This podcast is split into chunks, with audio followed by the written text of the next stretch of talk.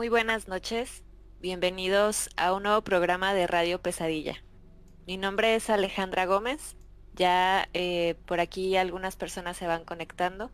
Estamos en vivo desde las afueras de la ciudad de Durango, Durango, México, para eh, presentarles este nuevo programa el día de hoy. Quiero pedirle apoyo a los que por ahí ya se van conectando, que eh, compartan la transmisión para que más personas vayan acompañándonos. Eh, quiero darle también la bienvenida el día de hoy a mi compañero y amigo Oscar Hernández. Buenas noches. Buenas noches, Ale, compañeros y a todos los Nightmares que ya están conectándose un sabadito más para escuchar más historias, para escuchar más relatos en este su programa Radio Pesadilla. Mi nombre es Oscar Hernández y pues nada más mencionarles que nos pueden encontrar ahora sí que este programa y todos los anteriores en diversas plataformas muy sencillo, simplemente entran a Spotify, iVoox, Anchor, YouTube o Google Podcast. Ahí búsquenos como Radio Pesadilla y encontrarán todos los programas de manera muy sencilla. Quiero darle también la bienvenida esta noche a Carlos. Carlos, buenas noches. Muy buenas noches, mi querido Oscar, equipo de Radio Pesadilla y a nuestros increíbles Nightmares que ya se están conectando a esta nueva transmisión. Muchísimas gracias. Eh, recordarles también que ya estamos recibiendo sus historias, sus relatos paranormales eh, vía WhatsApp, ya sea a manera de audio o por escrito, eh, como ustedes se sientan más cómodos. Por ahí ya se encuentra anclado el link en los comentarios para que únicamente pues, den clic y accedan eh, automáticamente a nuestro WhatsApp para enviarnos sus anécdotas. Y bueno, para los que nos escuchan vía podcast, recordarles que nuestro número es el 52 618 145 56 55 para que de igual manera durante la semana o en cualquier momento que tengan oportunidad puedan enviarnos sus historias. Ya tenemos por aquí eh, el primer comentario de Berenice Gurrola, ya fan de este programa, muchísimas gracias y bienvenida, dice, en primera fila para escuchar este programa. Muchas gracias, ya estamos eh, comenzando con un, con un nuevo tema, una nueva transmisión y pues gracias por todo el apoyo. También un gran saludo a mi eh, hermosa esposa que ya también está escuchando. Quiero saludar del otro lado de esta mesa también a mi querida amiga Salma Contreras. Buenas noches. Noches, hola a todos nuestros Nightmares, a todos los que están escuchándonos por cualquier eh, plataforma. Bienvenidos a este programa, mi nombre es Alma Contreras y pues también mencionándoles que nos pueden enviar sus historias y sus relatos por correo electrónico, aquí ya pueden pues anexar más información, eh, fotos o videos de todo aquello lo que les ha sucedido. Y el correo es radiopesadillapodcast.gmail.com y también comentándoles que tenemos nuestro TikTok por ahí ha ido creciendo. Les agradecemos muchísimo para que vayan a darse la vuelta y pues escuchen estos sus relatos a través de las voces de Radio Pesadilla. De este lado también se encuentra Gus. Gus, ¿cómo estás? Hola, ¿qué tal Salma? Eh, muy buenas noches. Y bueno, ahora sí que para todos los que se vengan integrando a, a esta transmisión los saludo con mucha, mucha emoción. Yo soy Gustavo Alcalá y pues únicamente también recordarles que por ahí ya hace algunas semanas estrenamos nuestra página web oficial que es radiopesadilla.com. Ojalá que tengan oportunidad de darse una vueltecita de ahora sí que de accesar a ella desde su navegador favorito y conocer un poquito de lo que les ofrecemos a través de ese pequeño canal que abrimos para ustedes porque en esta página no solamente van a encontrar eh, pues todos los capítulos de todas las temporadas concentrados en un espacio muy sencillo de navegar, sino que también eh, próximamente encontrarán algo de los materiales que estaremos grabando en próximas investigaciones, que por cierto ya estamos a punto de acudir a una de esas eh, enigmáticas ubicaciones. Por ahí les estaremos eh, pues compartiendo toda la información, los videos, los audios y todo lo que se recupere o recabe en esas investigaciones. Y pues eh, también existe por ahí otro módulo para que ustedes puedan enviar de una forma muy sencilla sus historias, sus relatos o cualquier tipo de material sobrenatural para que nosotros lo analicemos. Entonces dense una vueltecita, de verdad los invitamos si no la conocen, es www.radiopesadilla.com. Y muchachos, esta noche eh, la verdad es que nos sentimos honrados por porque eh, por a lo mejor algunos ya lo saben, algunos otros no, pero por ahí los que estuvieron atentos a, algunas publicaciones se pudieron percatar que esta noche tenemos eh, un gran invitado que no solamente es un gran amigo de todos nosotros, sino que también es alguien que para el tema que nos trae a esta mesa este sábado, eh, creo que es una persona indicadísima para compartir mucho de lo que estaremos platicando a lo largo de esta velada. Entonces, pues sin más preámbulo, te, eh, saludo con muchísimo gusto, mi querido hermano. Eh, Jonathan Urbina, ¿cómo estás? Bienvenido, buenas noches. Hola, muchas gracias, gracias. Este, pues saludos a todo su equipo de Radio Pesadilla. Un gustazo, la verdad, que me hayan invitado a estar aquí con ustedes. Para mí es un, un, un honor, la verdad. Y me siento emocionado, la verdad, de hablar del gran maestro que vamos a hablar eh, esta noche, del gran maestro Lovecraft. Entonces espero que les guste este programa. Y pues no queda más que decir que gracias por invitarme de nuevo.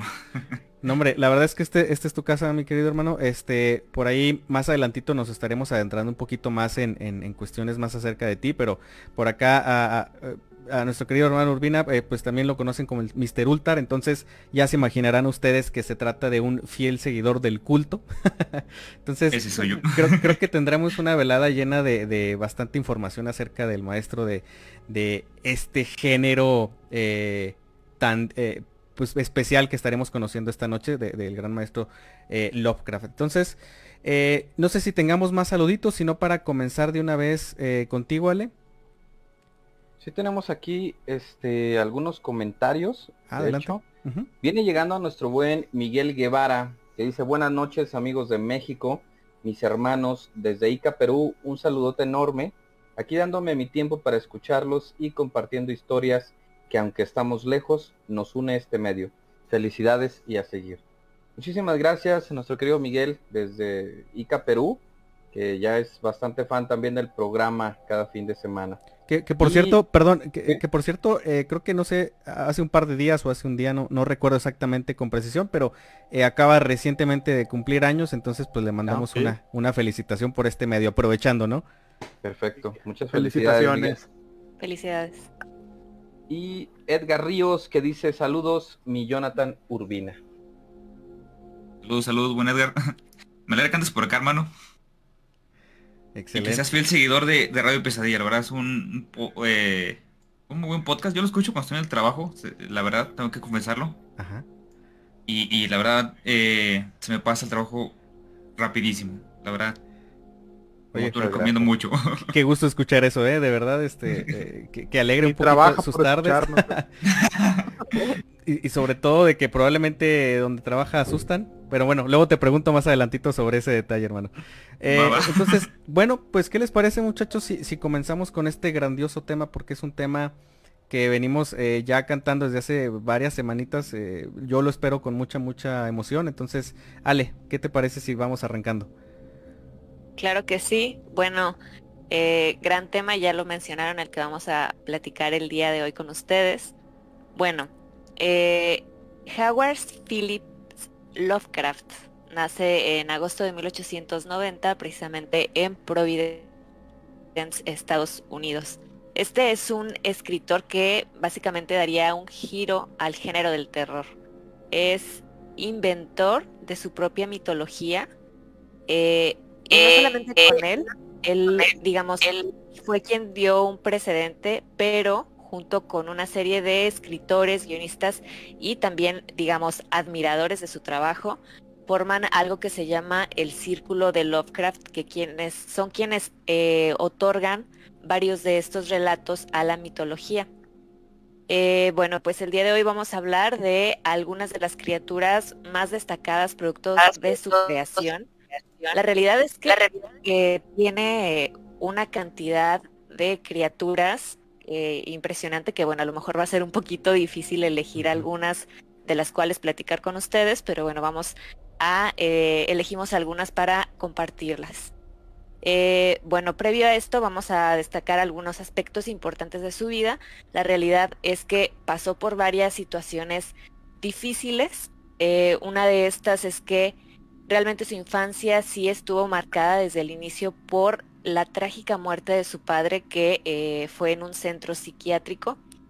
Eh, desafortunadamente también tuvo una mala relación con su madre, eh, Susan Phillips, que era de hecho una puritana ultra conservadora. Ella negaba a su hijo cualquier, digamos, muestra de cariño, todo este tipo de situaciones. Y de hecho varios críticos la consideran que es mm, cierta, de cierta forma la causante del comportamiento que era un poco extravagante de este escritor y de lo cual pues iba a mostrar el resto de su vida. Eh, pero bueno, también tiene las características de que en realidad fue un niño superdotado.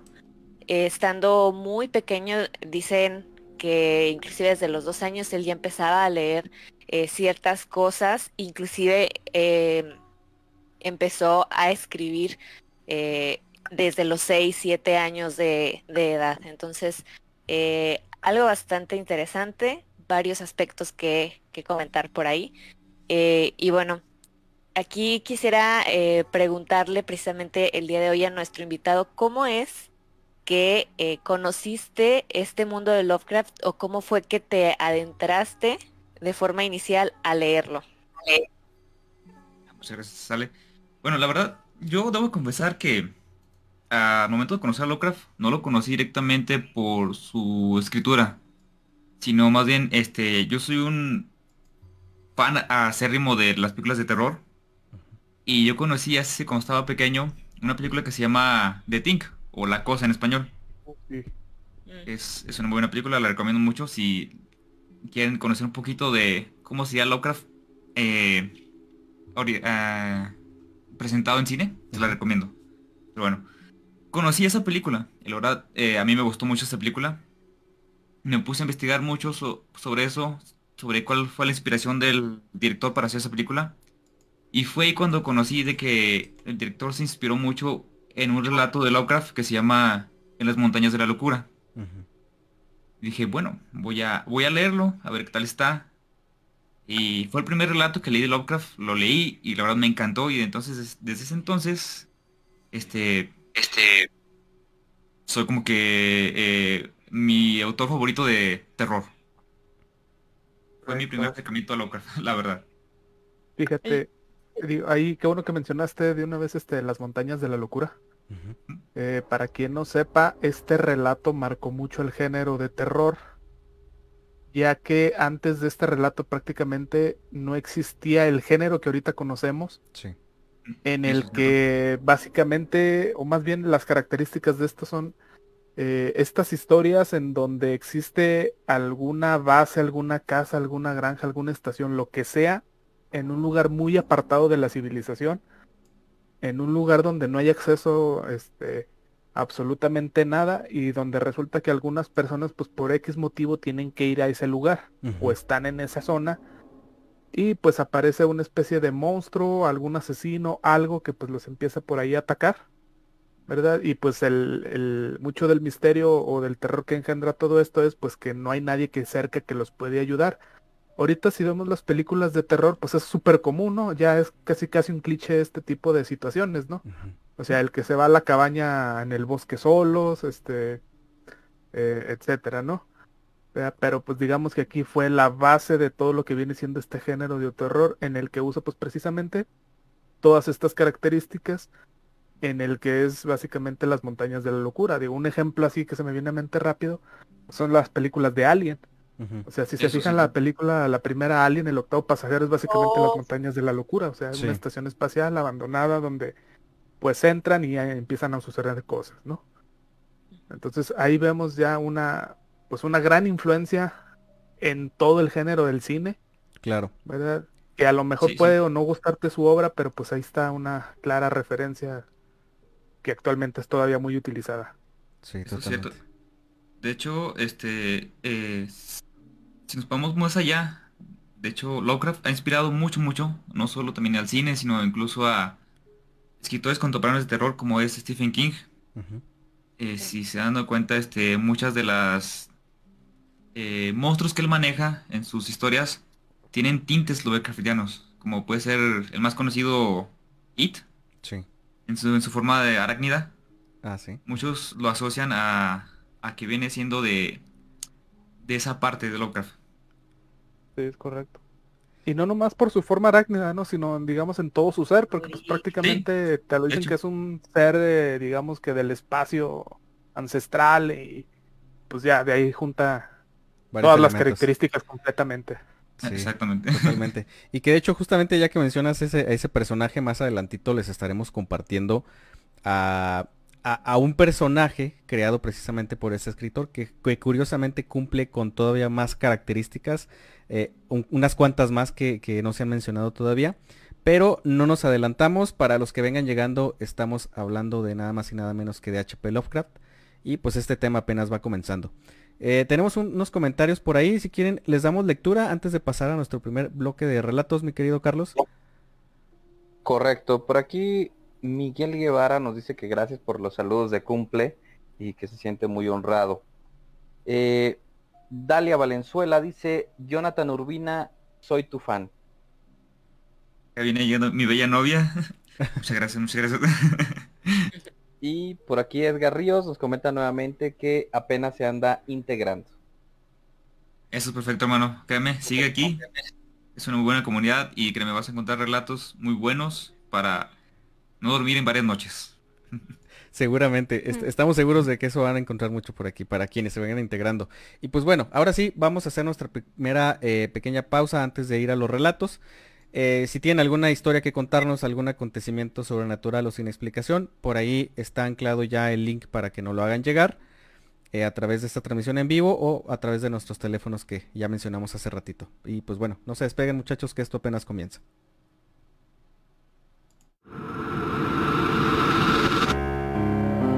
Estás escuchando Radio Pesadilla. No te vayas. Aquí es donde las pesadillas comienzan.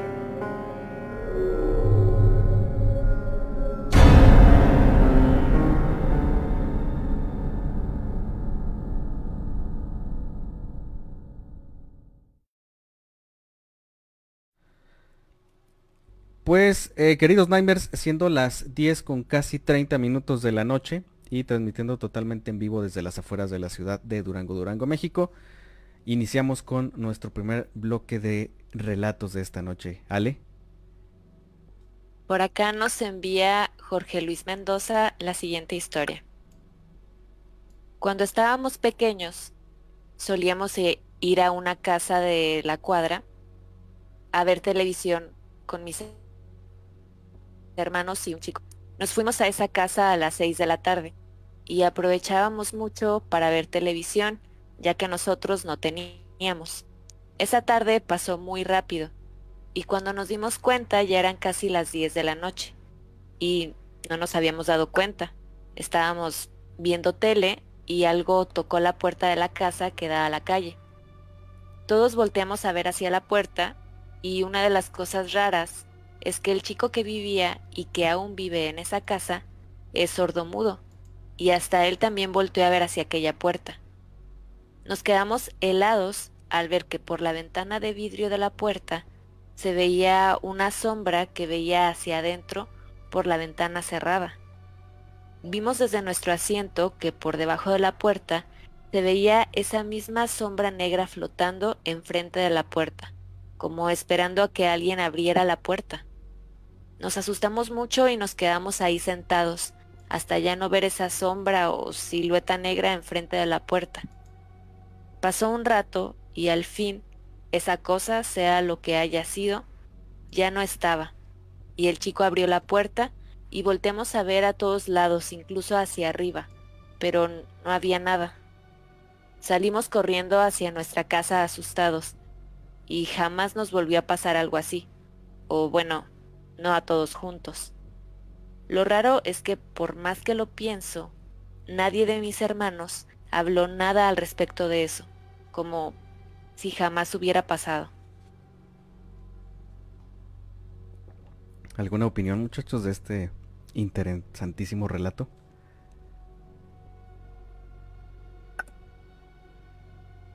Las... Bueno, la, sentir la presencia y luego me, me pareció muy interesante esto último que comentaba, ¿no?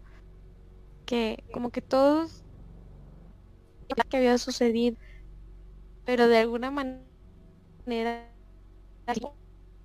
cosas, pero ya por separado. Y, y siento que es algo bien común cuando, cuando pasa algo paranormal o te topas con una sombra o cualquier cosa de estas, no es un evento de una sola vez, muchas veces se repite. Y, y creo que por lo mismo hemos abierto pues este espacio, ¿no? Donde nos traen sus relatos y pueden platicarlo y, saber que, que, es algo que pasa. Pero no sé qué, qué ustedes pueden rescatar de aquí. Fíjense, eh, algo que me llamó la atención también es que dice que se queda en el marco de la puerta y que de ahí no pasó, ¿verdad? Entonces siento yo que esta cosa estaba pues esperando a que le dieran el pase, ¿no? Que le dieran la invitación.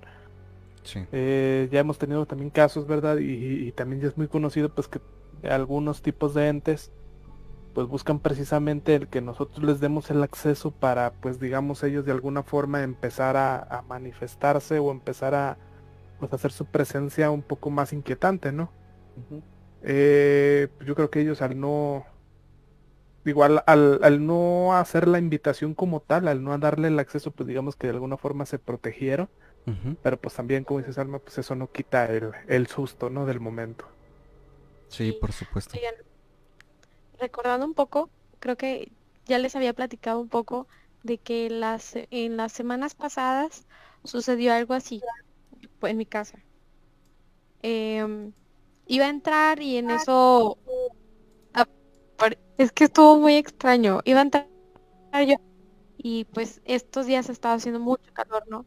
Entonces, cuando entré a la cochera salió un pájaro, pero grandísimo, o sea, de verdad no era normal que estuviera dentro de la cochera donde estaba muy caliente y aparte la ave era como como tipo de invierno, o sea, el plumaje del pájaro no era pues era como tipo un búho. Y obviamente pues, con todos los relatos y con todo esto que ya sabemos, pues obviamente me asusté y lo primero que hice fue decirle, no puedes pasar.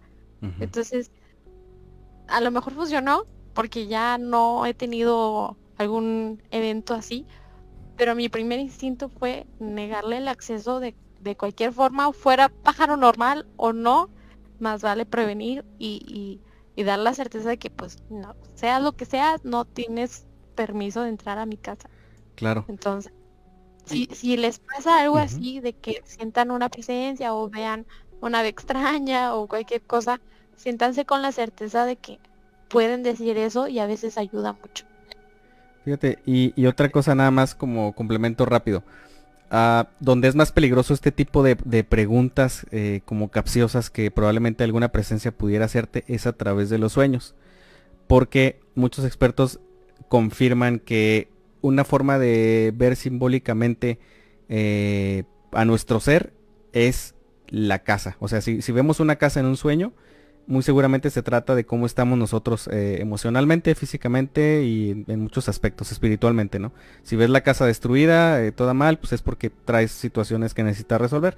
Si la ves saludable, eh, fuerte, bien cimentada, etcétera, pues quiere decir que todo va marchando pues bien. Entonces, recibir en un sueño esta pregunta o esta como intento de invasión a, tu casa a través de un sueño es, es eh, según lo que platica mucha gente, pues intentos de entidades a, pues ahora sí que aprovecharse de ti un poquito y, utilizar tu cuerpo como contenedor o apegarse de alguna forma. Entonces, sí está medio, está medio macabro y, a la vez pues está como de, tener ese, ese, cuidado, ¿no? Digo, por cualquier cosa, no le den el acceso a nadie ni a nada, aunque lo sueñen, aunque sea, o que lo escuchen o como sea, porque luego no saben qué tipo de, de energías en las quedan por ahí, ¿no?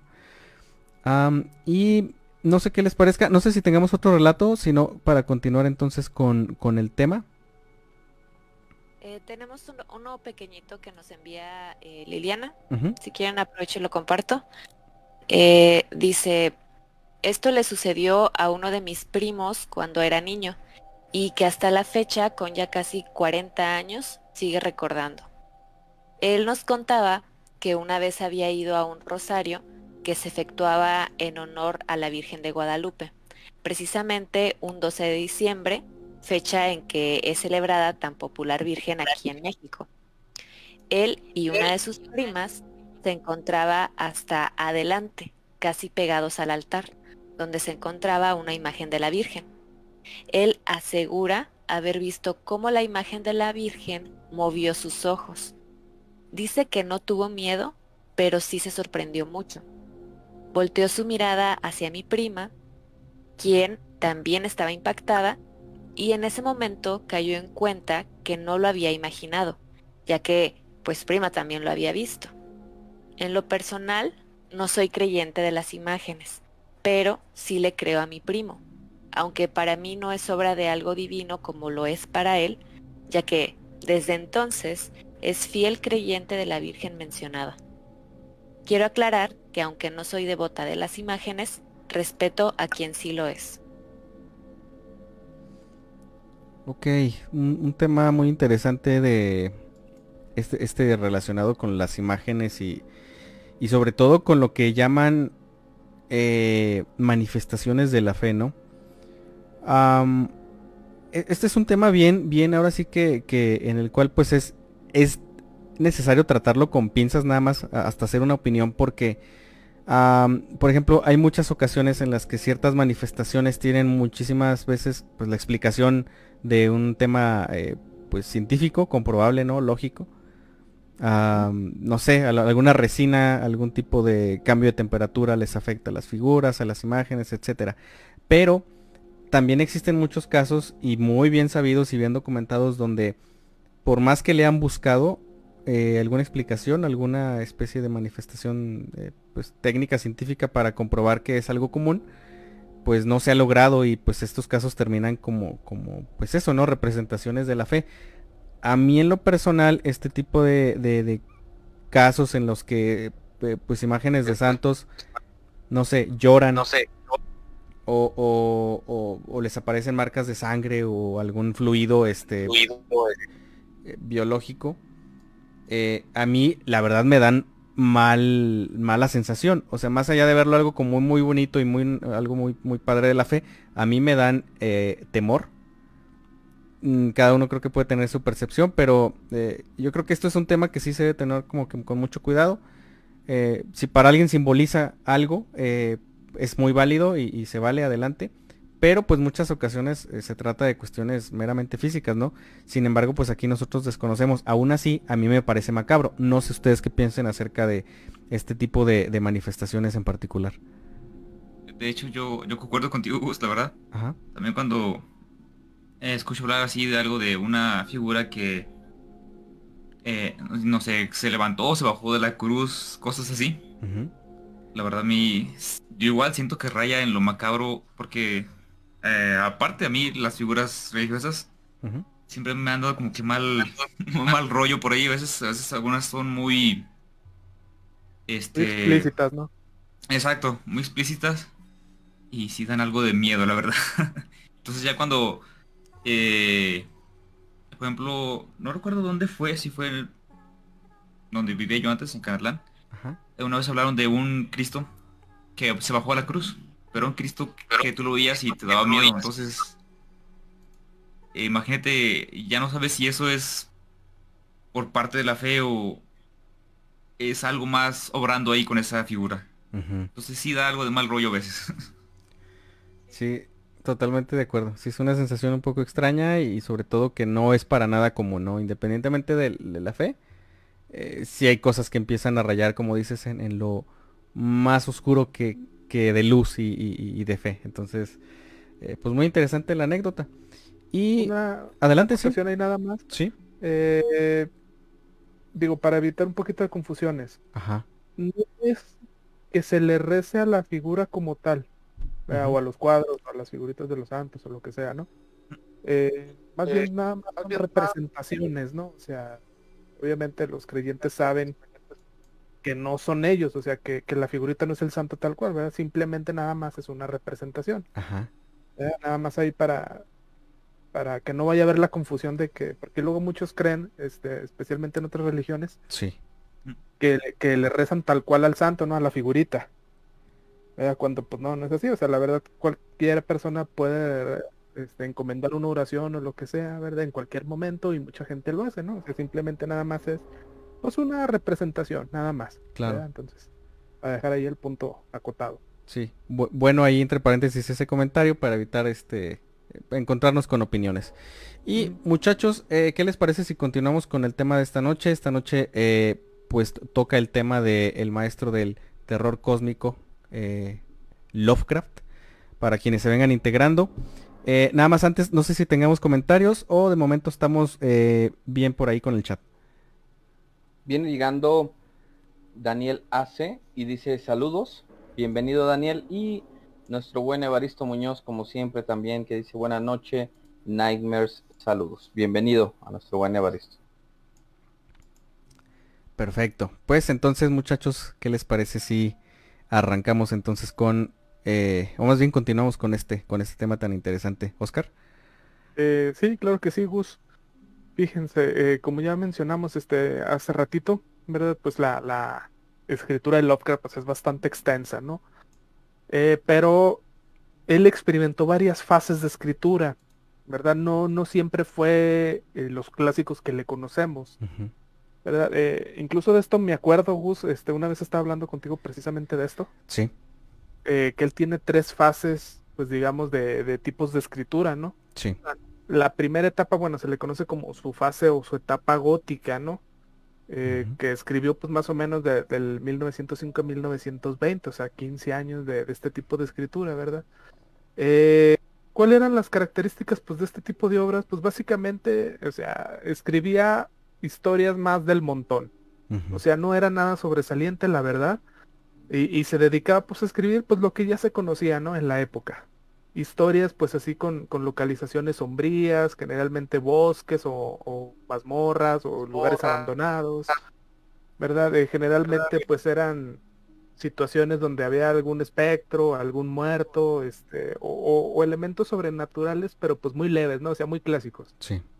¿Verdad? Este, y pues muchas veces ahondaba en lo, en lo que viene siendo en pues en que los personajes sentían culpa, ¿no? En muchas de sus historias, pues los personajes siempre estaban pues cabizbajos, tristes, este, tenían algún problema, algún pesar que, que no podían solucionar, ¿no? Más melancólico, ¿no? Ajá, o sea, más melancólico, ¿no? Sí.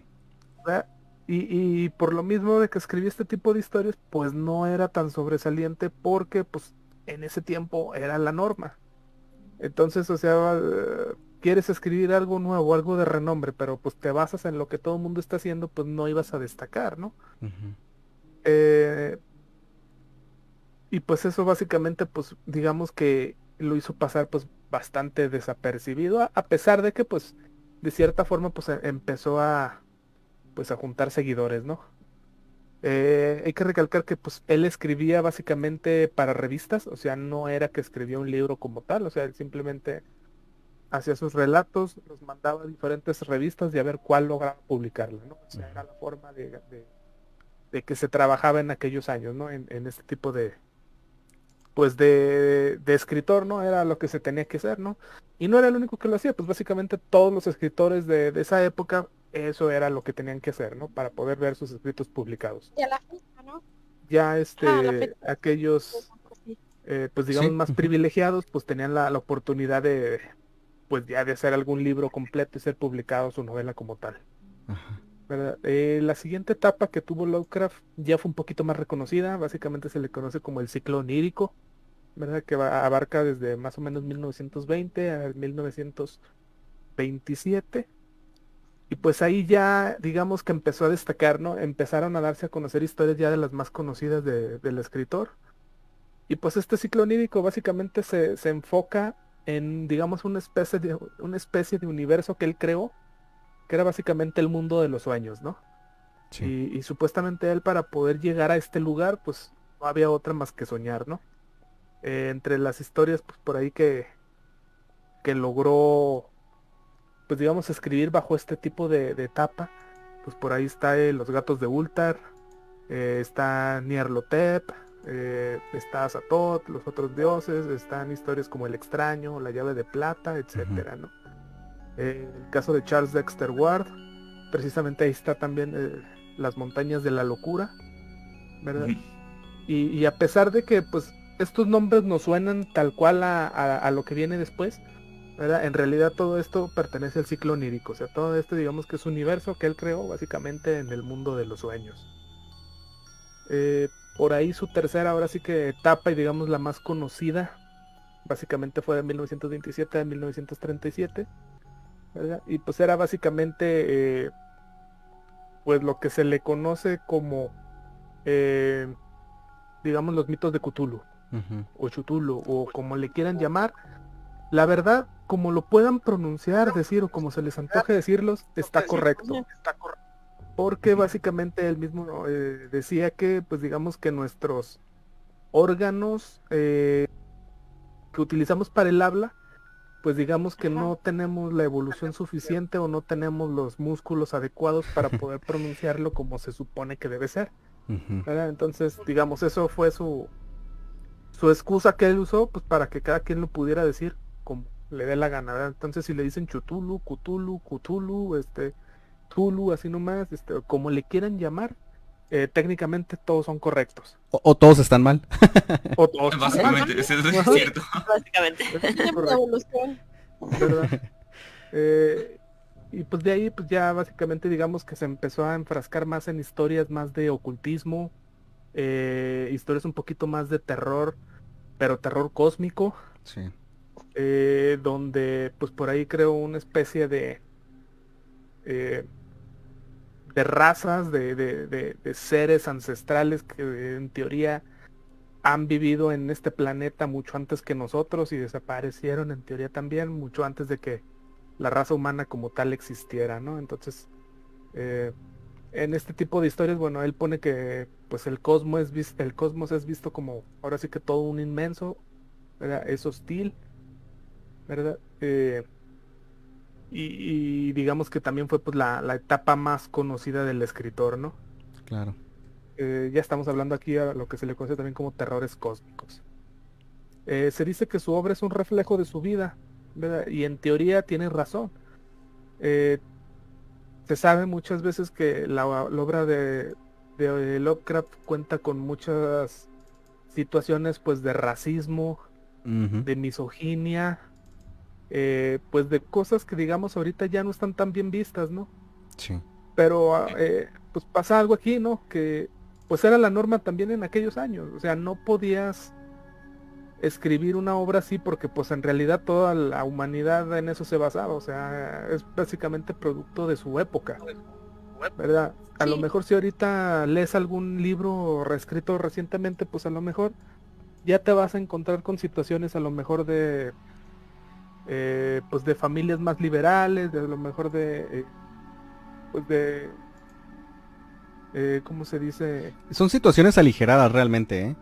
Sí, sí. descargadas de, muchos aspectos que, a lo mejor a la fecha son mejor aceptados probablemente. Creo, creo que es, es, lo que encuentras ahorita, sí. Exactamente. Y si lo trasladamos, digamos, a, no sé, 100 años en el futuro, a lo mejor la situación que estamos viviendo ahorita a lo mejor ya no va a ser tan bien vista y las historias que se están escribiendo ahorita pues también se van a ver con los ojos de la época en la que se van a ver en un futuro, ¿verdad? Claro. Entonces también hay que tratar de separar un poquito eh, el autor de la obra. Sí. Porque pues sí, por un lado puede ser misógino, por un lado puede ser muy racista, era muy antisemita. Pero pues eso no quita o no desacredita su obra porque ahorita a la gente le encanta el desacreditar a los demás, le encanta el, cancelar, ¿no? Que está tan de moda ahorita. Sí. ¿Verdad? Pero pues no puedes cancelar algo eh, porque o sea, algo del pasado tan, tan directo, ¿sí? Pues porque no estás viviendo la situación que se vivía en ese entonces, ¿no? Entonces simplemente ahí es este ser un poquito tolerantes, ¿verdad? Y, y saber distinguir pues de, de lo que es la obra de lo que es realmente las, las intenciones del autor, ¿no? Así es. Eh, se dice pues que su vida fue bastante eh, bastante difícil. Generalmente Lovecraft vivió aislado, concentrado ahora sí que en mucha de su obra, ¿verdad? Eh, se dice que murió de cáncer intestinal en el hospital Jane Brown Memorial en Providence el 15 de marzo de 1937, en el anonimato y en la pobreza absoluta. Uy. Eh, Lovecraft ahora sí que creó una infinidad de razas extraterrestres y terrestres que pues ahora sí que amenazaban a la humanidad, ¿verdad? Incluso desde otras dimensiones. Dentro de estos eh, seres, algunos de los que podemos encontrar pues son los primigenios, ¿no? Que básicamente son criaturas muy antiguas y poderosas, pues donde a través de la lectura nos podemos dar cuenta que son venerados por algunos cultos humanos. En este caso de los primigenios, pues puede afectar al planeta más cercano, pero extender, eh, si la alineación de las estrellas se los permite, pues para la cual se requieren ciertos rituales, ¿no? Digo, esta es como una de las especies que él creó, básicamente los ancestros de la humanidad. Y pues ya estamos empezando a hablar aquí de cultos y ritos y, otras situaciones por ahí.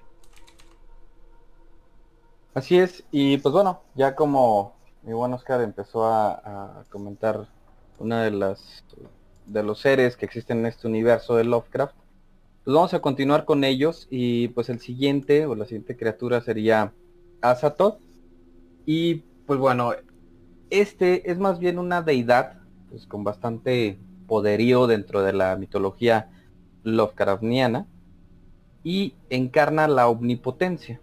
y Su mera presencia augura muerte y destrucción.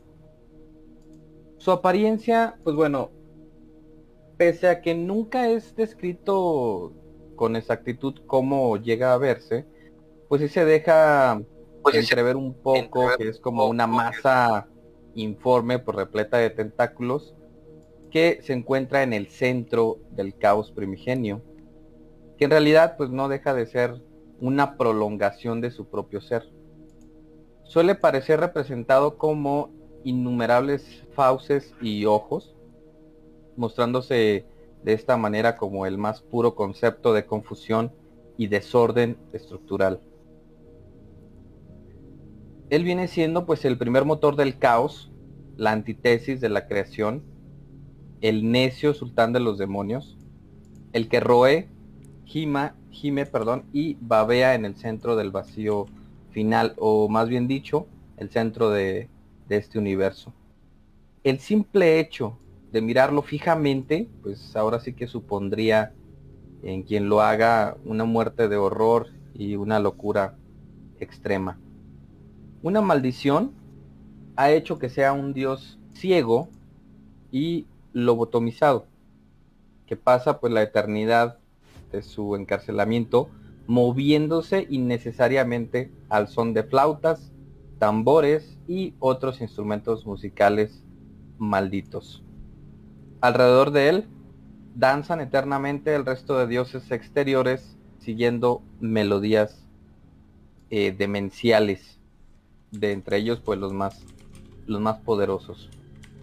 Y aunque sea ciego y carente de inteligencia, pues bueno, representa, como ya bien dije al principio, la omnipotencia en su estado más puro. Incluso por su nombre, Azatoth, pues en realidad no es su verdadero nombre, lo llaman así porque pues es como lo pronuncia el libro eh, el Necronomicon, que pues ya yo creo que bastantes de nosotros hemos escuchado al menos hablar de él. Pero pues nadie, o al menos ningún humano, sabe el verdadero nombre de esta poderosa criatura. Azatoth nunca aparece físicamente. Lo que se sabe de él únicamente eh, pues es por las alusiones dadas en el mismo Necronomicon que ya les he mencionado.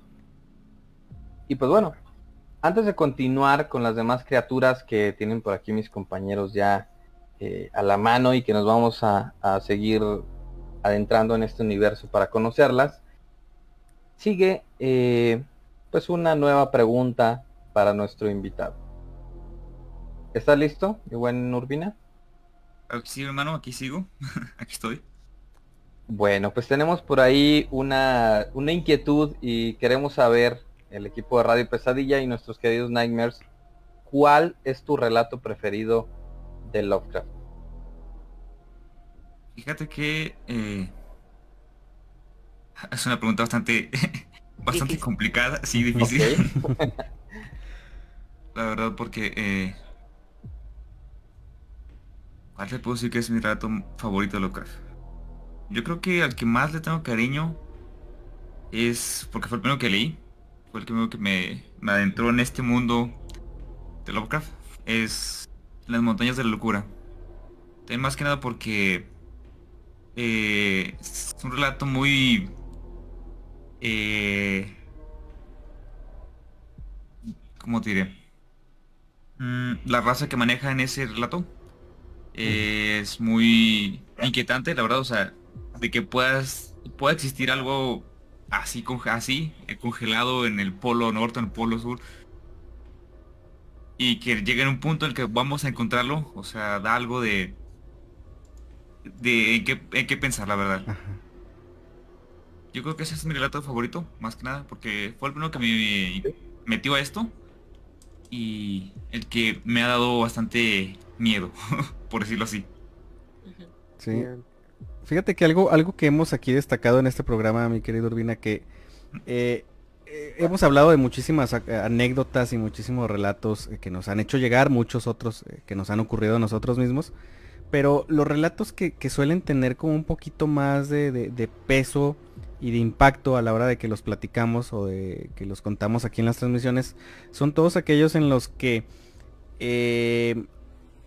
la, línea que divide el relato de algo que posiblemente pudo pasar o pudimos imaginar, eh, como que se rompe y se vuelve algo que es totalmente palpable y totalmente factible, como es este, este, este cuento, este relato, en el cual dices, bueno, sabes que hay muchas cosas que no están tan descabelladas, o sea, pudieran ocurrir. Creo que eso es lo que le da como ese toque más todavía profundo de, de realidad. Y son de hecho los casos en los que más a uno le llega a como que generar terror eh, ya sea un relato, ya sea una historia o lo que sea, ¿no? O sea, cuando se cruza esa línea de, ¿sabes qué? Eh, porque podemos escuchar muchos relatos que probablemente sean, eh, dice, ¿sabes qué? Es un relato ficticio inventado por alguien, está impactante, pero pues es algo inventado. Pero cuando cruzas esa línea a decir, ¿sabes qué? Esto puede ser cierto, es cuando como que sacas tú mismo el relato de, esas, de esas letras y, y, lo traes a tu mundo. Entonces ahí es cuando se vuelve ya todavía un poquito más complicado eh, o no complicado, sino se vuelve más emocionante, pues en este caso, pues más terrorífico, ¿no? Exactamente, o sea, de hecho, este, si te pones a pensarlo, todavía ah, hay personas en el Polo Norte que siguen estudiando el Polo Norte y siguen encontrando nuevas eh, bacterias incluso. Entonces, este, si te pones a pensar de que quizás no encontramos una raza así tal como viene en las montañas de locura, pero puede pensar que podemos encontrar una bacteria desconocida para, para el mundo. O sea, ¿qué es lo que puede pasar si descongelamos esa bacteria y, infecta a alguien del equipo de, científicos y tal? Claro. Sí, claro. Sí, totalmente de acuerdo. Entonces, eh, sí, no, totalmente válido y sobre todo que en fechas recientes cosas similares pasaron aquí en nuestra humanidad, eh, al borde por ahí de bastantes crisis. No estamos tan lejos de que ese tipo de situaciones se repitan. Entonces, eh, muchachos, vamos a hacer una pequeña pausa, pero por ahí hago la invitación directamente para ti, hermano, para por si tienes algún relato o algún acontecimiento, aunque no tenga nada que ver con criaturas cósmicas o relacionadas con Lovecraft, si tienes alguna anécdota o algún relato que te haya ocurrido a ti o algún familiar que nos quieras compartir en esta transmisión, velo preparando porque vamos a hacer una pequeña pausa para ir a nuestro segundo bloque de relatos. Pero antes eh, nos actualizamos con comentarios. Por ahí me parece que eh, tenemos un par de comentarios nuevos. Así es, por aquí mi, mi esposa dice, justo una vez caminando por el centro, en una casa tenían una virgen con los ojos rojos y sangrando. Honestamente, eh, a mí también me repelen, o sea, ese tipo de, de imágenes. De imágenes, sí. Sí, la, verdad sí son, sí son incómodas de ver a veces. Eh, ya por sí solas son, son a lo mejor muy drásticas. Eh, ya cuando se le agrega un toque de algo inesperado a una figura que debería darte paz o que debería de darte como que el reflejo de pues un santo, un ser que, que está en comunión con Dios de cierta manera, pues te genera todo lo contrario, ¿no? Entonces, súper entendible eh, esa sensación de, de, repeler las imágenes, ¿no? Entonces, eh, pues bueno muchachos, dicho esto, pues entonces ahora sí, vamos a una pequeña pausa, no se despeguen porque esto todavía continúa.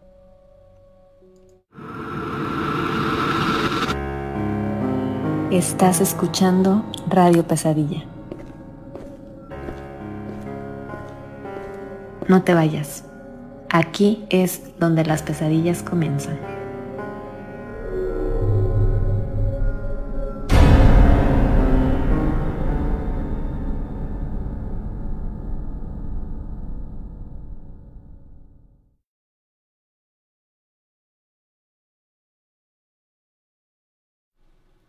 Ok, queridos Nightmares, eh, pues ya siendo las 11 con 2 minutos, transmitiendo en vivo desde las afueras de la ciudad de Durango, Durango, continuamos con, con este su programa. Eh, vamos a nuestro segundo bloque de relatos. Tenemos ya por ahí algunos preparados, ¿verdad, Ale? Sí, eh, quien nos envía este relato decidió permanecer como anónimo. Soy de un pueblo de Veracruz, a media hora de Jalapa, la capital. Hace como seis años, un grupo de amigos y yo nos pusimos de acuerdo para salir el 9 de mayo a la medianoche a cantarle las mañanitas a nuestras mamás por la celebración del 10. Y todo bien. Al finalizar, me tocó acompañar a una amiga a su casa y no tuve ningún problema, ya que aunque creo en lo paranormal y me han pasado algunas cosas más, realmente no me da miedo andar de noche solo al regresar a mi casa, que está prácticamente a orilla de carretera, decidí ir por las calles internas del pueblo, y para llegar tengo que pasar por un cruce de caminos, el cual uno da a la parte trasera del pueblo, otro a la carretera, una más hacia el panteón y la última hacia mi casa, en un terreno baldío que está en una de las esquinas de dos de estos caminos, hay un gran árbol, el cual por aquí le llaman higuera. Iba muy tranquilo, escuchando música precisamente para no sugestionarme por algún ruido o algo, y al pasar junto a ese terreno, sentí como un escalofrío que me recorrió todo el cuerpo, y por inercia giré a mirar hacia ese lado. Y al mirar el árbol, solo veía la silueta del mismo ya que una lámpara de la calle me daba directamente a la cara. Y por un segundo antes de parpadear por ser deslumbrado, pude ver la silueta de tres cuerpos colgados, como si de ahorcados se trataran. Y como dije, al abrir los ojos después de parpadear, ya no estaban, y decidí seguir mi camino apresurando más el paso. Al girar en una esquina, ya para tomar un callejón por el cual podía llegar a casa, me dio por voltear y solo pude ver lo que supuse era un perro del tamaño de un labrador más o menos, pero no me detuve a corroborar y pude llegar.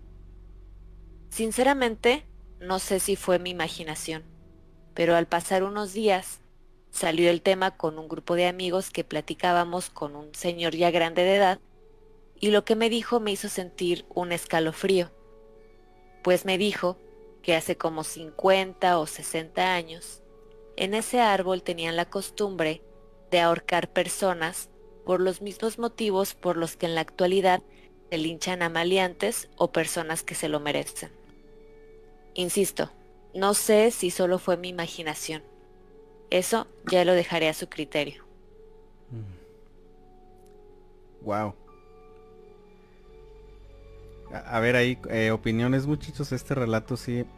Eh, al, parecer obviamente pues eh, quien, quien nos lo comparte que quiere permanecer de forma anónima. estoy seguro que fue, un momento bastante impactante el ver esa, esa, ese cuadro tan macabro. y no está tan descabellado el contexto, porque de hecho aquí en nuestra ciudad tenemos una plaza que se conoce como la Plazuela Vaca Ortiz no sé si ese sea el nombre real, pero eh, coloquialmente así le decimos. Es una placita donde hay mucho movimiento de transporte público y es conocida porque se reúnen como cierta clase de, bueno, no clase, sino cierto eh, tipo de músicos, o sea, para cierto género, creo que es el género como de tipo norteño, ahí se juntan a, buscar trabajo. pero se dice, según la leyenda, o leyendas más bien, que cuando una de las avenidas que pasan por un lado todavía no era avenida, sino era todavía pues una especie de eh, paso de agua, una especie de, río. pues a los malhechores ahí los dejaban colgados, eh, o sea, los, colgaban de los árboles Eh, obviamente no los podían bajar los familiares porque si los bajaban pues también los colgaban, o sea, como forma de escarmiento, ahí quedaban a la vista. Y pues prácticamente se bajaban solos, ¿no? Hasta que empezaban a descomponerse. Y pues realmente este, eh, pues me imagino que era algo igual de macabro, ¿no? No, no sé ustedes qué piensen. De, hecho, sí. De hecho, tiene mucho sentido porque, o sea, es bien sabido que donde ocurren este eventos este de muy traumantes para la persona que fallece y dejan una carga muy negativa o muy fuerte donde, donde mueren, eh, quedan como que estos tipos de ecos se le llaman, si no recuerdo. Sí. Donde eh, de vez en cuando este eco resurge y toca la suerte de que te toca verlo. Y puede ser algo algo choqueante la verdad. Algo algo traumante puede ser. Sí así es. Y, sobre todo que estos lugares pues tienen contexto totalmente válido eh, lógico. Y, como dices eh, no, no, no falta que alguien le toque la pues no sé si la suerte o la mala suerte de encontrarse con, con este momento en específico. Pero este de que dejan marca, dejan, dejan marca en cada persona que, lo pueda revivir, ¿no? y, pues bueno, eh, eh, mi querido Jonathan, yo creo que es momento, ya, ya por ahí te dimos chancita de pensarlo eh, unos minutitos. Em, por ahí cuéntanos, aquí en este programa somos muy abiertos a, como que, pues de eso se trata básicamente, es un foro en el que eh, aceptamos eh, pues, relatos que te hayan pasado a ti, que le hayan pasado a, personas que, o que te hayan contado y que te hayan dejado como que ahí con el escalofrío. Pero cuéntanos, platícanos si te ha pasado algo sobrenatural, algo sin explicación o algo que te haya dejado paralizado del miedo en algún momento. Eh, fíjate que sí, la verdad sí me ha pasado algo que mm, hasta la fecha no le he encontrado explicación. yo soy una persona que es escéptica, por así decirlo. bueno, escéptica y no a la vez porque siempre tengo como que ese sentido de buscar el algo paranormal. Ok. Eh, tenemos un pequeño chiste aquí con mi novia que dice que los fantasmas a mí no me visitan porque deseo tanto verlos que dicen no, no quiero ir con él. sí. ¿Verdad? Claro. Entonces, soy, algo escéptico. Entonces, esto para mí no le encuentro explicación. Y es la única cosa paranormal que me ha pasado. No es lo que voy a relatar a continuación. Ok, adelante. Todo comenzó en bachillerato, en mi época de juventud. Como les comenté anteriormente, eh, es una persona que le gusta mucho el terror. Y tuve compañeros y amigos a los que igual les gustaba mucho el terror y ver películas y cosas así. Recuerdo ese día que decidimos quedarnos eh, a hacer una tipo pijamada en la casa de un amigo. Estuvimos viendo películas de terror, estuvimos viendo esta famosa película que se llama Mártires, no sé si la conozcan por ahí. Eh, y búsquenla, véanla, se la recomiendo. y pues bueno, ya entrados en calor decidimos, eh, la noche es joven, ¿qué tal si vamos a buscar este casas deshabitadas o embrujadas o vamos a visitar un panteón? Todos concordamos en que sí vamos, no importa, nos la rifamos. Eh, haciendo vimos por la casi toda la ciudad, fuimos a panteones, fuimos a casas embrujadas, según por la gente que dice que están embrujadas. Y la verdad no sentimos nada, no vimos nada en ese entonces. Sino fue ya hasta cuando íbamos de regreso a la casa que de, pronto, yo era el que iba mero atrás del, grupo. Iba caminando casi atrás. De pronto sentí, cuando sientes que te mira una persona, no sé si les ha pasado que sienten que una mirada penetrante o sienten que como si les punzara o atrás en la espalda. Sí, que hasta, te sé voltear, ¿no? Ajá, exactamente. que lo sientes pesado. Sí. Así sentí yo. Entonces en eso volteé y a lo lejos alcanzo a distinguir una silueta de una persona. Pero solo se veía una sombra, como la silueta de una sombra. Así parada. Lo más extraño es que estaba parada justo debajo de un foco. Mm. Entonces yo digo yo, ¿por qué si está parada justo debajo de un foco? Porque solo se ve negra esa, silueta. Solo, solo se ve oscuro. Y pues, yo me quedé viendo, ¿verdad? de con mi sentido de quiero esperar a que esa persona nos alcance para ver qué, quién es, ¿verdad? Pero lo más extraño de esta persona es que cuando se acercaba a nosotros, no se acercaba de una manera normal, sino era como que si, como si se teletransportara. De repente la veías, de repente no, de repente así avanzaba como 10 pasos. Entonces era, era muy, muy extraño cómo avanzaba. Y la verdad yo me quedé, no sentí miedo en ese entonces, yo me quedé viéndola con mi curiosidad de, ¿qué es esto? Sino que en eso un compañero mío volteó y me dijo, oye Jonathan, ¿qué estás viendo? Y cuando él volteó a ver esa cosa, él soltó un grito de esos gritos que te hacen helar la espina dorsal. Y fue cuando todos voltearon, vimos esa cosa y todos salimos corriendo. Yo salí corriendo más bien, más que nada por el miedo del grito de mi, amigo. Y, salimos corriendo, o sea, corrimos como unas este, 20 cuadras, no paramos hasta que llegamos a la casa. Llegamos, entramos, nos tiramos todos al suelo. Y, no les miento, aún así eh, sentíamos que esa cosa, esa presencia estaba afuera de la casa. Se sentía pesado el ambiente afuera. Y así quedamos, quedamos como una, una hora, no, no, no les miento, tirados en el suelo. Hasta que ese ambiente poco a poco se fue calmando, se fue mermando. Y como que esa cosa se alejó de, de ahí. Y pues hasta la fecha no sé qué pasó, no sé qué vimos, pero fue una experiencia bastante peculiar, la verdad. Wow. Y esa fue mi historia. Qué, qué, miedo. Y fíjate, como, dices, yo creo que e, era tanta tu curiosidad que te mantuviste de alguna forma pues enfocado, seguías caminando, pero tenías esa curiosidad tan grande de querer ver quién era o qué venía atrás de ustedes, pero yo creo que el, grito que da tu amigo al final de cuentas cuando se percata de pues de esa cosa que lo seguía de alguna forma, pues es lo que creo yo que es lo que los hace reaccionar porque eh, probablemente era su intención darles alcance de alguna forma, de alguna manera y pues creo yo que ese grito los aleja finalmente de esta de esta entidad. No sé, muchachos, algo que opinar acerca de este caso. Tenemos nuevamente un, un caso de una sombra de estas características?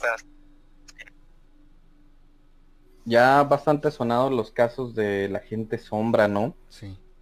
Este, creo que se hacen cada vez más recurrentes. Yo he estado navegando por ahí por, por YouTube los últimos días y me han salido varios casos de youtubers eh, muy conocidos en donde pues explican igual, ¿no? Relatos de personas que, que les escriben y muchos coinciden en, eh, pues en la gente sombra no lo sabemos todavía a ciencia cierta cuál será su fin, cuál será su origen, pero ahí están, ¿no?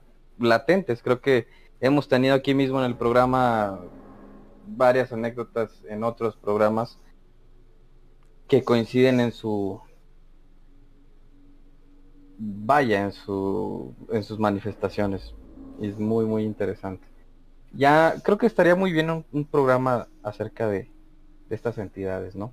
Sí. Investigar un poquito más. Sería, sería excelente irlo programando y, pues como no también pero ahí aprovechar para ver quién más ha, sufrido este tipo de apariciones porque por lo que se cuenta son, son apariciones eh, muy repentinas en las que ni siquiera hay un contexto tras, tras el lugar o tras los espacios Ah, simple y sencillamente llegan y así puede ser un centro comercial, puede ser una, casa nueva, puede ser lo que sea.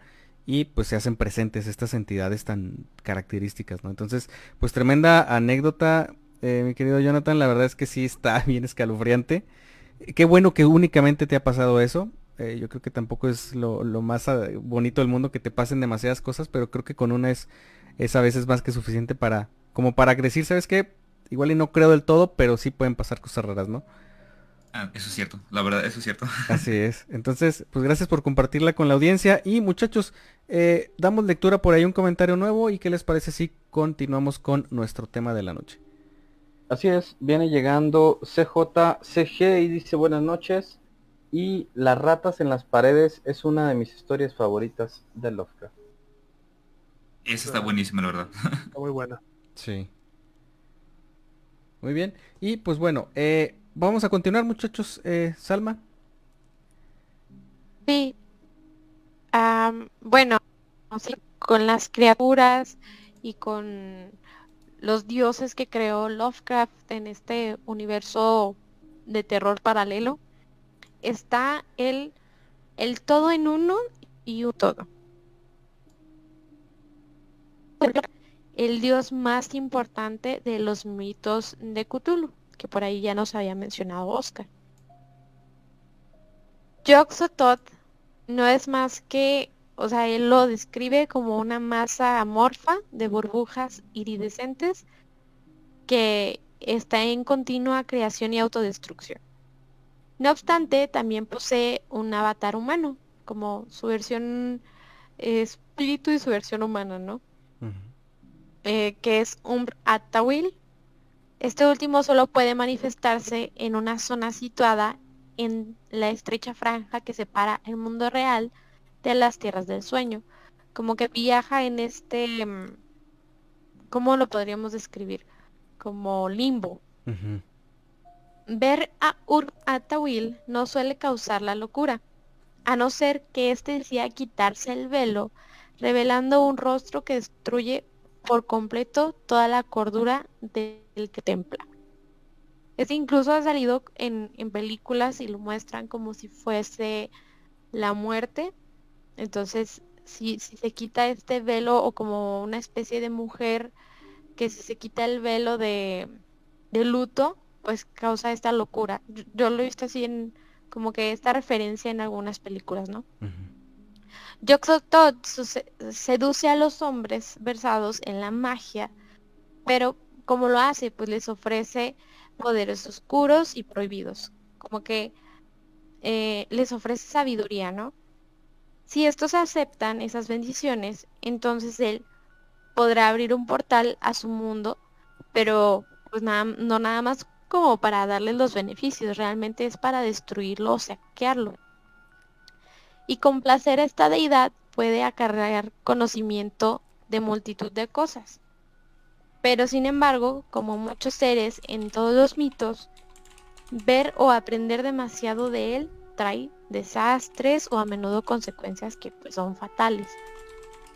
Algunos autores también opinan que para ganar su favor se requiere de un sacrificio humano o la servidumbre eterna al dios. Y quizá les suene un poco loco, pero cuando leí sobre esto, fue como un poco de referencia a uno de los capítulos anteriores, que era el caso de Josué. O sea, como esta entidad pide algo a cambio, o sea, algo muy fuerte como un sacrificio humano a, a cambio de conocimiento de las artes oscuras. Como que hizo un poco clic con, con este capítulo anterior. Así es. Fíjate, y, y continuando por acá con, con estos seres de los cuales obviamente en este programa no nos va a alcanzar para hablar de todos. eh, y sobre todo sería demasiado largo eh, poder abordar toda su mitología porque es muy extensa. Por acá Robina no me dejará mentir que son muchísimos.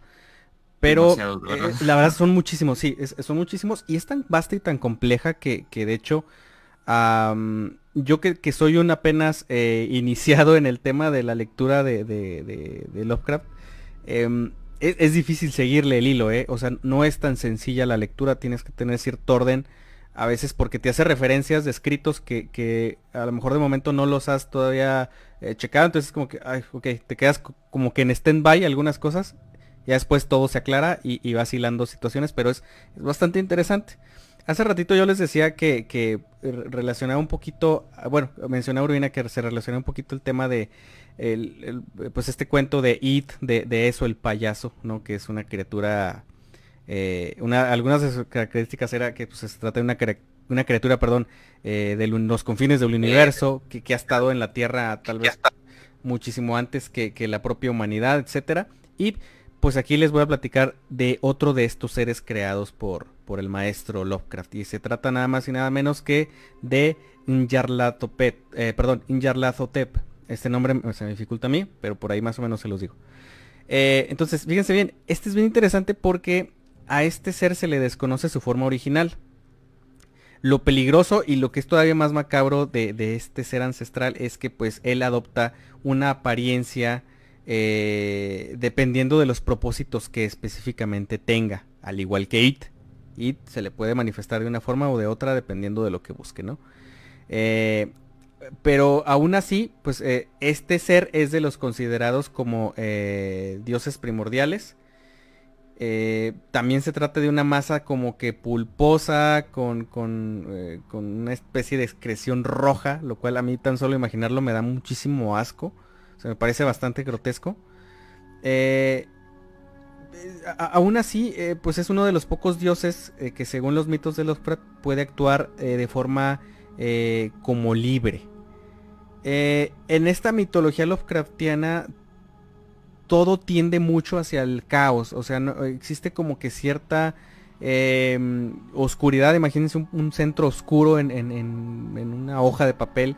Y a veces pareciera que dentro de esta mitología todo intenta como que eh, aniquilar, intenta desestabilizar, intenta destruir, intenta eh, deshumanizar. Entonces todo tiende hacia allá. Sin embargo, este ser que es, eh, lo repito, en Yarlathotep, tiene como que esa, esa predominancia en la que puede incluso perdonar, puede tomar decisiones y se muestra como que más libre, pues, para que se entienda un poquito más, ¿no? Aún así, pues, eh, muchos de los dioses en complemento que, también menciona Lovecraft, pues están todavía como que encerrados, están condenados o limitados de alguna forma temporal, espacial. Entonces este es uno de los que sí anda por ahí todavía, ¿no? O sea que están liberados, pues. Eh, entonces, el comportamiento de este ser es radicalmente distinto a la mayoría de los otros eh, súbditos de Astatot. Eh, como les decía, porque ya en, lugar de desear destruirlo todo a su paso, él lo que suele hacerse o lo que suele disfrutar es como que causar miedo. prácticamente se alimenta del terror de las personas o de los seres, ¿no? en general. Eh, de llevarlos a, los delirios, de llevarlos a la locura o de prácticamente hacerlos pasar por sufrimientos, eh, obviamente de lo, de lo, más terrible para, para, cada uno de los seres que, logra contactar o con los que logra tener pues esa interacción, ¿no?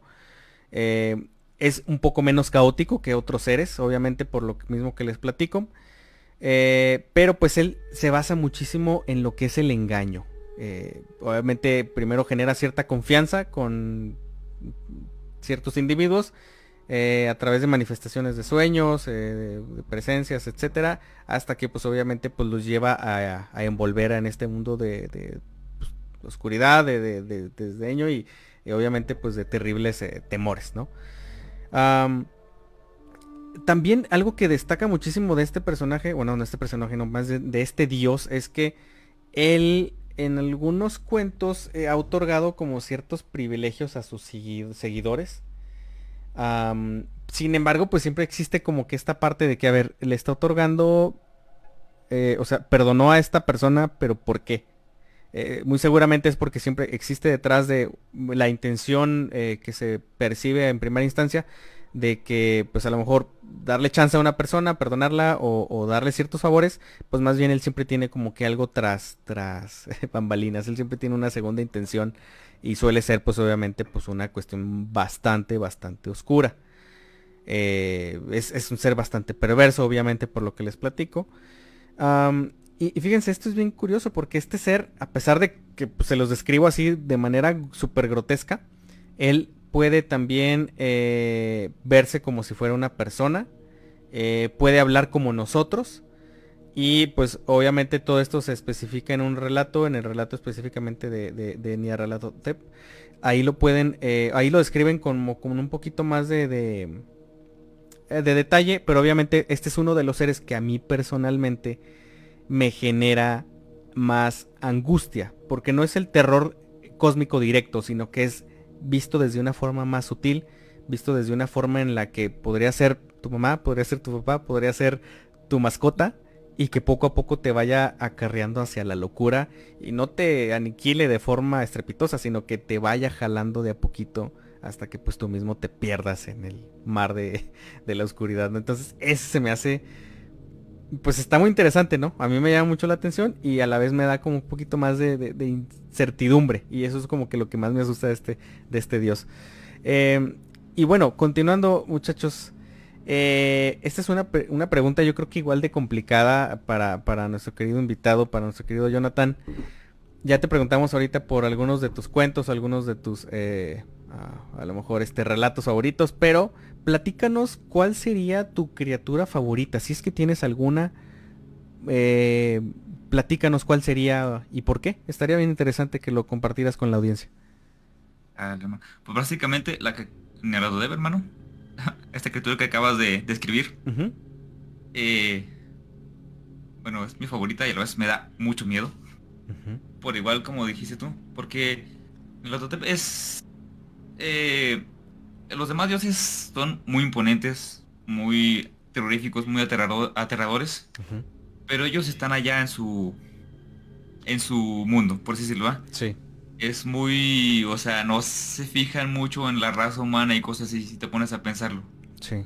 Pero sin embargo, Nyarlathotep está ahí, latente, interactuando con el ser humano, le gusta ver sufrir al ser humano, le gusta meter este, ¿cómo decirlo así?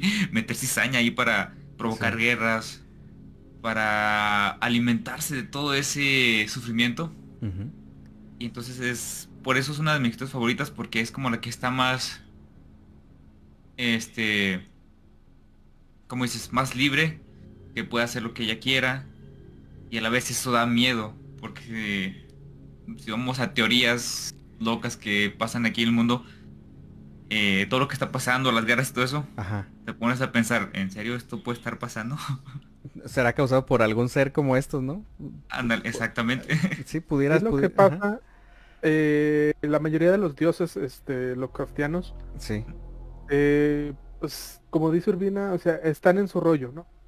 Lo que hacen incluso pues, muchos de estos este, pues tienen sus repercusiones ¿no? al ser humano, pero lo hacen digamos que de forma instintiva, ¿no? O sea, es su naturaleza ser así, ¿no?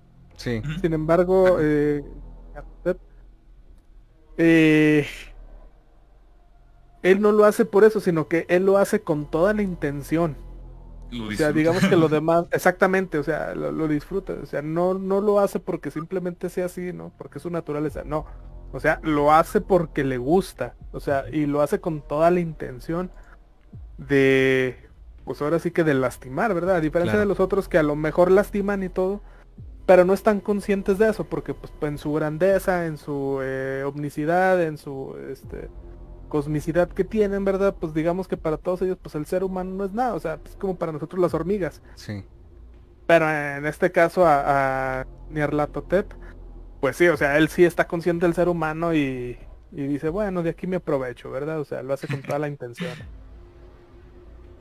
Tiene, de hecho tiene esta como que similitud con la propia humanidad, o sea, tiene esta perversión que muchos humanos llegamos a tener en algún momento, o sea, de que ah, me divierto porque alguien se cayó, porque alguien, o sea, obviamente súper acrecentado, nada, no a un mismo margen, no, no, nivel de comparación, pero creo que también pues al vernos reflejados en esta en este dios pues es como que también nos genera más esa como que e, esa sensación de, terror. Entonces eh, pues bueno ahí ahí queda esa pregunta más que eh, más que clara y muchachos vamos rápidamente a nuestro tercer bloque de relatos tenemos por ahí un relato muy interesante no se despeguen porque enseguida regresamos Estás escuchando Radio Pesadilla. No te vayas. Aquí es donde las pesadillas comienzan.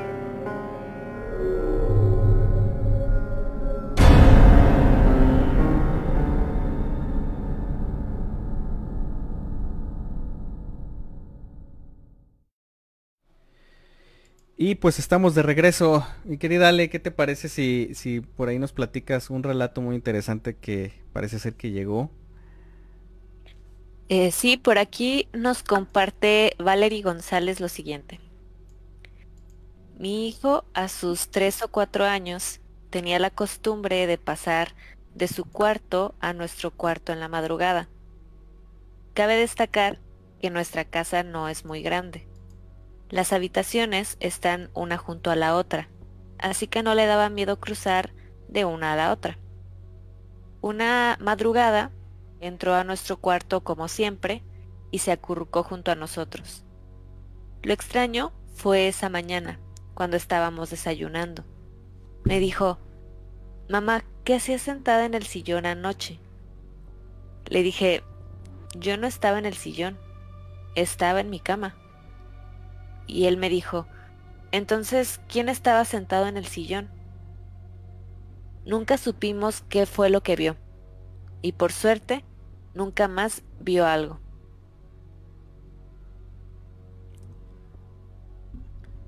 Ok. Vale, vale. A ver, opiniones muchachos acerca de este relato. Fíjense que he escuchado mucho sobre eso, de que son los, no sé si llamarlos doppelgangers o, o son así un tipo de demonios que, eh, o entidades que engañan a, sí, a las personas este, más vulnerables de las casas, ya sea para que, igual como decimos en el primer- los primeros relatos, para dejarlos entrar a ellos, para causar algún daño, incluso para poder llevárselos o poseerlos, por así decirlo. Es muy común que estos relatos en este ámbito de, de terror, por así decirlo, que los he escuchado mucho, mucho, ya sea en eh, historias que se dedican a canales de YouTube que se dedican a esto. Es, es muy común est- estos relatos, la verdad. Y son muy interesantes. Sí, sobre todo esta, esta criatura, ¿no? La, la famosa, como dices, la, los doppelgangers, que, que es un término, pues creo que es alemán, no sé si es palabra alemana. Se me figura mucho, no sé si serán los mismos, pero me recuerda un poquito a los seres de Tupla, que son como dualidades que llegamos a tener, pero con cierta conciencia, lo cual es como que bien terrorífico. Es cierto. porque es como si fuera la expresión pura de lo que nosotros no nos atrevemos a hacer, o sea, por lo general cosas malas. Entonces está muy interesante el relato, está bien tétrico, digo, la experiencia, así simple y sencillamente se escucha bastante, bastante tétrica. Y yo creo que ninguno de nosotros estaría como que feliz de, de ver a una persona en un lugar y de repente voltear y ver que realmente está en otro. O sea, creo que eso estaría bien, bien, bien extremo. La, la sensación no, no la creo bastante simple de digerir. Eh, muchachos, ¿algo que agregar acerca de este relato? Si no, para continuar. Pues nada más ahí que menos mal que ya no lo volvió a ver a esta sombra, Cierto. Ajá. ¿verdad? Porque en caso de que se hubiera repetido ahí la manifestación, ¿verdad? Entonces sí ahí ando a- algo rondando ahí por ahí, eh, vigilándolos, ¿verdad? Entonces, pues menos mal que, que fue una ocasión única y por lo tanto, pues al no haber más incidencias, ¿verdad? Pues podemos ahí por ahí argumentar que a lo mejor estaba medio dormido, a lo mejor fue una sombra y nada más. ¿no? Así es. Y pues bueno, eh, por ahí tenemos un, un comentario que acaba de llegar, eh, mi querido Carlos. Así es, por aquí se viene conectando el buen Suri y dice buenas buenas, ya vine a asustarme. Por ahí, saludotes para nuestro buen amigo Suri, un, un abrazote. Eh, Bueno, que, bueno. que por cierto por ahí eh, estoy seguro que debe tener varias historias interesantes que compartirnos para alguna ocasión. Entonces por ahí está abierto el canal para él y para todos aquellos que se quieran animar. Seguimos recibiendo anécdotas y, e historias, perdón. Eh, entonces pues ojalá, ojalá que, que se animen a mandárnoslas. Y muchachos, eh, regresando al tema, porque todavía tenemos algunas criaturas que nos gustaría pues explorar de alguna manera y platicarles para todos aquellos que, que son nuevos en, en este mundo de eh, pues la mitología Lovecraftiana, ¿verdad mi querida Ale? Y por aquí em, quise también compartirles a la siguiente que es Chuv Nigurat, eh, también a veces conocida como la cabra negra de los bosques de los 10.000 retoños. Eh, Quise mencionarla porque ella es una diosa de la fertilidad dentro de esta mitología. Realmente eh, no ha sido descrita exactamente, pero sí se le da ciertas características. Se dice que es como una masa sin forma que está repleta básicamente de eh, una combinación de patas de cabra, tentáculos eh, y eh, una mezcla de inclusive miembros genitales femeninos y masculinos, una cosa muy extraña. Em, donde aparentemente de esta forma es mm, capaz de interactuar con sus devotos y como tal, pues les digo, es, es la, conocida diosa de la fertilidad. Eh, realmente pues es más mencionada como dentro de mm, los rituales, o sea, como que realmente se le hace cierta mención nada más. Eh, y em, tiene estas características eh, físicas que yo les comentaba. Les digo, no hay alguna mención muy clara, pero digamos que eso es lo más característico de ella. Eh, las veces que aparece en el mundo, pues sí aparece como esta forma que les comento, como una especie de nube con todas estas características. Y pues creo yo para pasar ya al último monstruo criatura, al menos de, la que hablaremos esta noche, eh, pues el, el, más conocido de todos, ¿no? El, ahora sí que eh, el gran Cthulhu, ¿verdad? O como les decía hace rato, ¿verdad? Pues como le quieran llamar, ¿verdad? Técnicamente ahora sí que todos estos nombres, como puedan pronunciarlos, técnicamente está bien o mal, ¿verdad? O sea, pero no hay, no hay forma de saberlo. Sí, eso es cierto. ¿Verdad? Eh, básicamente, pues ahora sí es una criatura extraterrestre, ¿verdad? Que tiene ahora sí que eh, características tanto físicas como habilidades que digamos es lo más parecido eh, a, un dios de lo que tenemos nosotros, ¿no? O sea, de todas estas criaturas digamos que es el más humanoide. Eh, pero pues tiene ciertas formas de, pues de animales marinos, ¿no? Eh, básicamente su, su, rostro es básicamente como si fuera la cabeza de un pulpo, mientras pues el resto de su cuerpo es como de un humano musculoso, ¿no? Si vieron la película de Piratas del Caribe, eh, mm. básicamente la 2 y la 3, ahí el personaje de, David Jones, eh, o sea, está 100% inspirado en Cthulhu, o sea, tal cual. O sea, básicamente esa vendría siendo como que la forma base de, este personaje, ¿no? Eh, no más que pues en tamaño es muy diferente, ¿no? Básicamente se dicen que Cthulhu básicamente es una montaña entera, ¿no? En tamaño, ¿no? O sea, aproximadamente 10 kilómetros de altura, ¿no? Eh, tiene, pues ahora sí que eh, alas, ¿verdad? Y tiene la capacidad de alterar su forma. Se dice que su cuerpo está hecho de una especie de gelatina eh, que no, que se supone no existe en este planeta, por lo que lo hace súper resistente a, todo tipo de daño, ¿verdad? Y según los mitos de Cthulhu, básicamente él está dormido en las profundidades del océano. Y se dice que básicamente está esperando el día de su despertar, ¿no? Eh, por ahí varios de las historias, especialmente eh, eh, La sombra sobre Smout, relata pues, básicamente una especie de culto que lo que busca pues es básicamente ofrecerle sacrificios humanos, ¿no? Para tratar de despertarlo, ¿no? Sí. Eh, entre otras, ¿no? Digo, es básicamente la, la, criatura mitológica más eh, conocida ahora sí que de Lovecraft, este, de ahí deriva un montón de situaciones, este, y tiene muchas referencias tanto en videojuegos, en películas, en un montón de lados, ¿verdad? Eh, que lo hace sumamente atractivo, ¿no? Al personaje. todo lo que tiene Lovecraft, todo lo que ha hecho, tiene un montón de referencias en un montón de lados, ¿verdad? De, Nada más así para, para que se den una, idea, eh, si ya vieron la película de Doctor Strange, eh, esta nueva, pues por ahí al principio sale un personaje que está 100% basado en, en, todo esto. Eh, inclusive hay un personaje ahí en los cómics de Marvel. voy a irme ahora sí que un poquito a, a ¿cómo se dice? A historia tal cual, ¿no?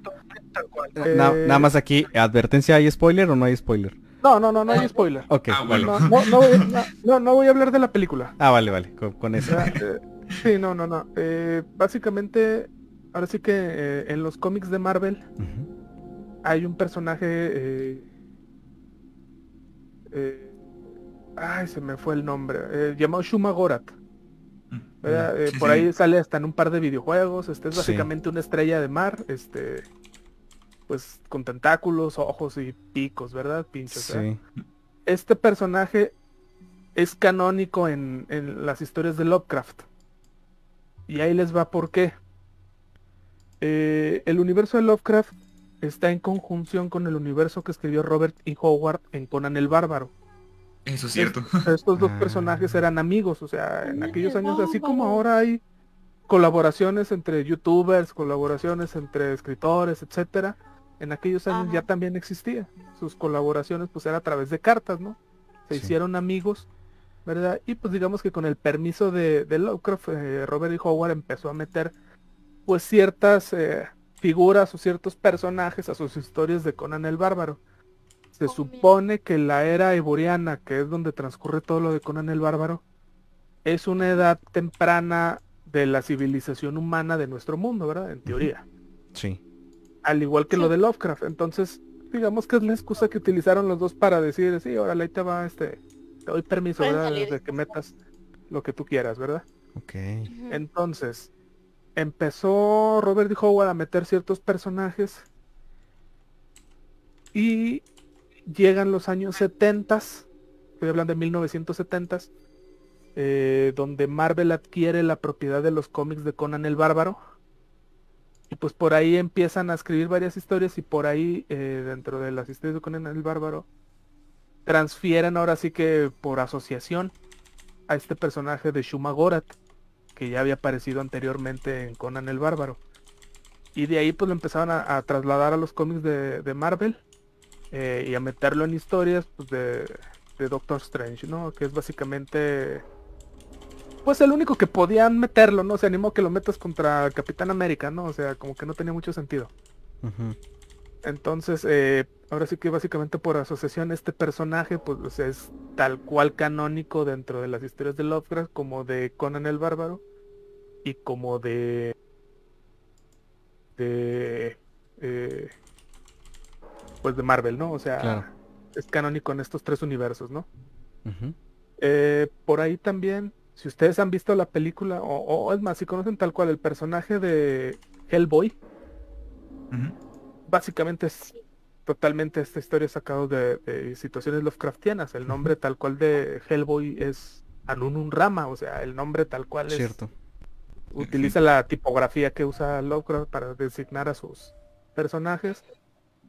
Y si se acuerdan de la película al final donde digamos que logran abrir un portal dimensional, pues por ahí empiezan a salir tentáculos con ojos y la, o sea, O hace referencia a... Tal cual, ajá, todo esto es referencia 100% a Lovecraft, ¿verdad? Sí. Entonces no es tan ajeno, a lo mejor no sabían que todo este tipo de situaciones de dónde venían, pero cuando ya conoces la obra de, de este actor, digo, de este actor, de este escritor, Sí. y empiezas a, ahora sí que a, a ver entretenimiento actual de, de cualquier tipo, o sea, te vas a encontrar que mucho de todo esto es referencia 100% a este escritor. Eh, tenemos una última pregunta aquí para mi estimado Urbina, ¿verdad? Y, y- y después de pues de conocer todo esto del autor, de sus, de sus obras, de sus personajes, de, de todo lo que ha creado, ¿a ti qué es lo que más te gusta de, de todo este universo que él creó? Ah, pregunta difícil.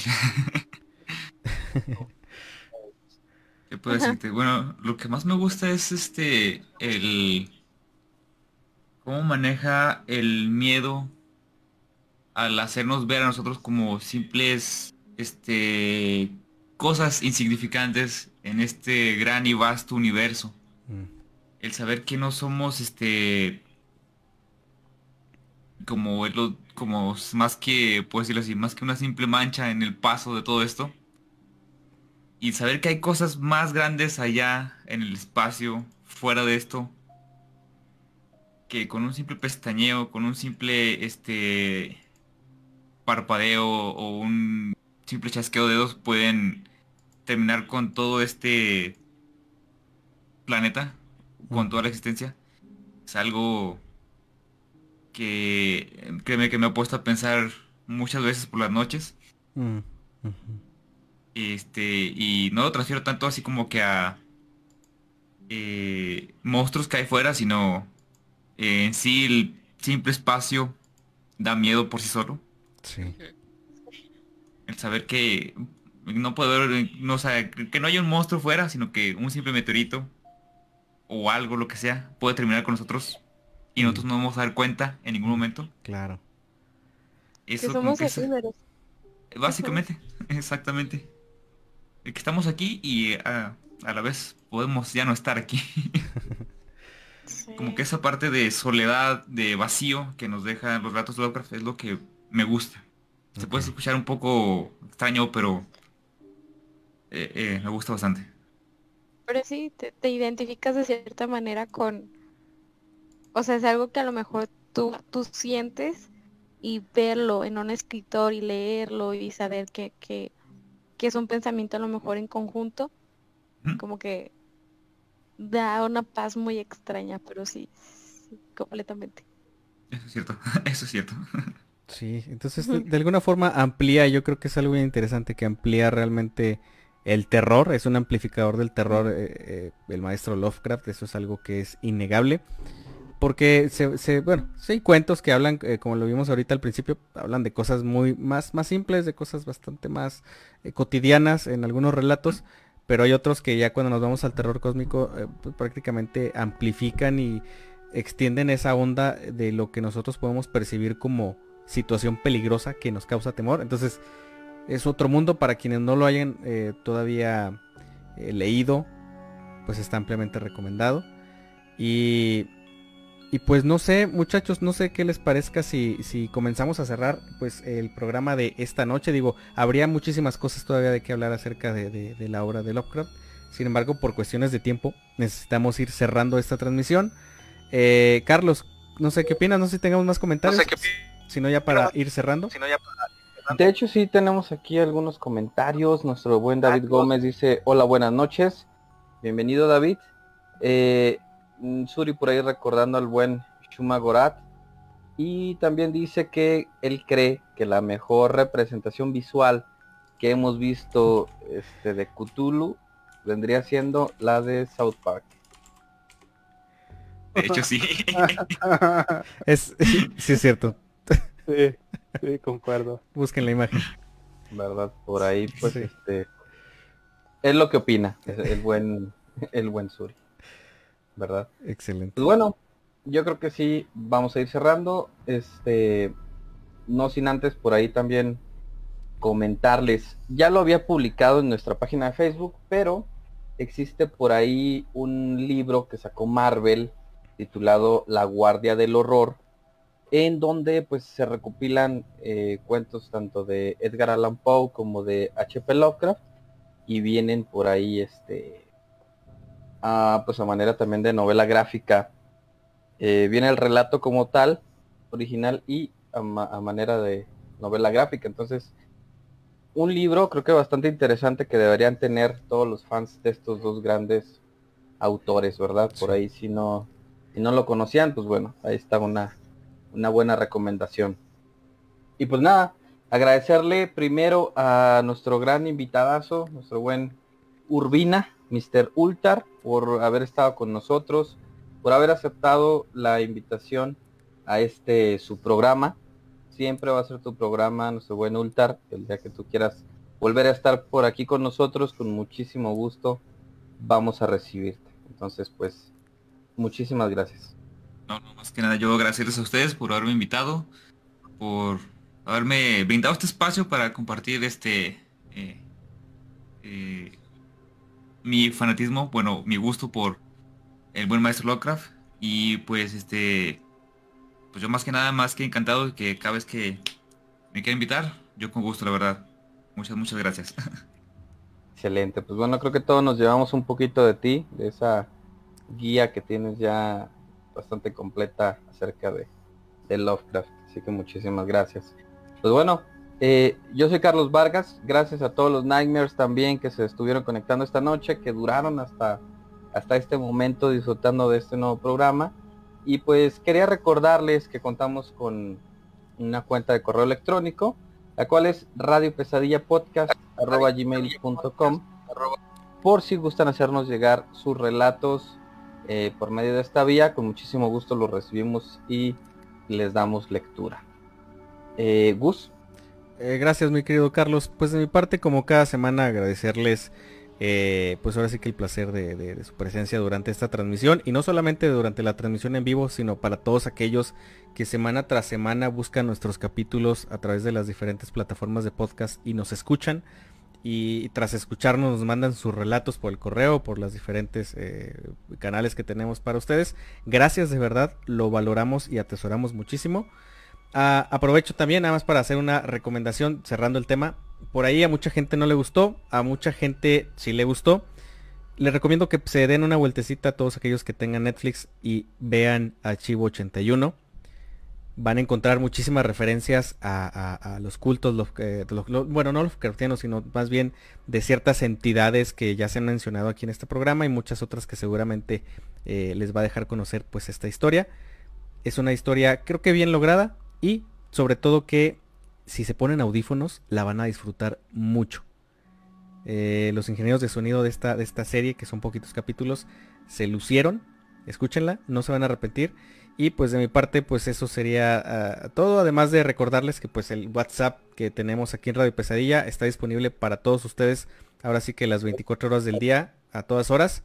Eh, y pues se los dejo para que aquellos que, que no lo conocen todavía. Es el 52618. 1.45 56. 46 55. Eh, perdón, me fui, me fui mal. Es 618 145 56 55. Ahí está, ahora sí bien. Eh, y pues bueno, por ahí la verdad es que si tiene algún relato o alguna especie de material o algún audio, cualquier cosa que quieran hacernos llegar, nos la pueden hacer llegar sin ningún problema. Y pues ahora sí que también les dejo la invitación. Pásense a nuestro Instagram, todos los días eh, hay información relacionada con los temas, de los próximos temas o inclusive datos bastante curiosos que, encontramos por ahí a lo largo de la semana. Y pues también en TikTok. En TikTok básicamente hay un resumen y una historia, eh, un espacio para cada historia que se cuenta aquí en este canal. Entonces cada programa por ahí lo van, van a estar escuchando pues cada uno de los relatos que se platiquen, que nos hagan llegar. Entonces eh, pues creo que se les va a hacer también interesante ese tipo de formato. Yo soy Gustavo Alcalá y ahora sí, vamos contigo, Salma. Muy buenas noches, muchas gracias por acompañarnos en este capítulo de Lovecraft. Gracias una vez más a Urbina por pues compartir su pasión con nosotros y, y compartir esta ensoñación de Lovecraft. Este, recordándoles también que pueden escucharnos y vía podcast todos los capítulos están ahí, primera y segunda y esta tercera temporada. Estamos en Spotify, iBooks, Anchor, YouTube y Google Podcast. También agradeciéndoles a las personas que, nos estas plataformas y fuera de la República y conocer con más de sus amigos, conocidos o aquellas personas que son amantes de lo paranormal. Mi nombre es Alma Contreras y fue un placer. Ale. Eh, muchas gracias por acompañarnos en este programa. Los estaremos esperando el próximo sábado también con otro eh, nuevo tema para compartirles. Y nada más recordarles que tenemos eh, nuestra página web radiopesadilla.com donde desde ahí también pueden escuchar todos los relatos. Tenemos ahí organizados por temporadas para que si quieren eh, buscar alguno en específico bueno pues por ahí están organizados este y pues para que también eh, no se olviden de eh, checarla. Mi nombre es Alejandra Gómez muchas gracias por acompañarnos. Oscar. Igual que mis compañeros dándoles gracias a Urbina por haber estado en este programa a todos los Nightmares que estuvieron aquí participando, comentando y a todos los que nos van a estar escuchando también por las diferentes plataformas. Eh, mi nombre es Oscar Hernández y pues esto fue Radio Pesadilla, donde las pesadillas comienzan. Que duerman bien.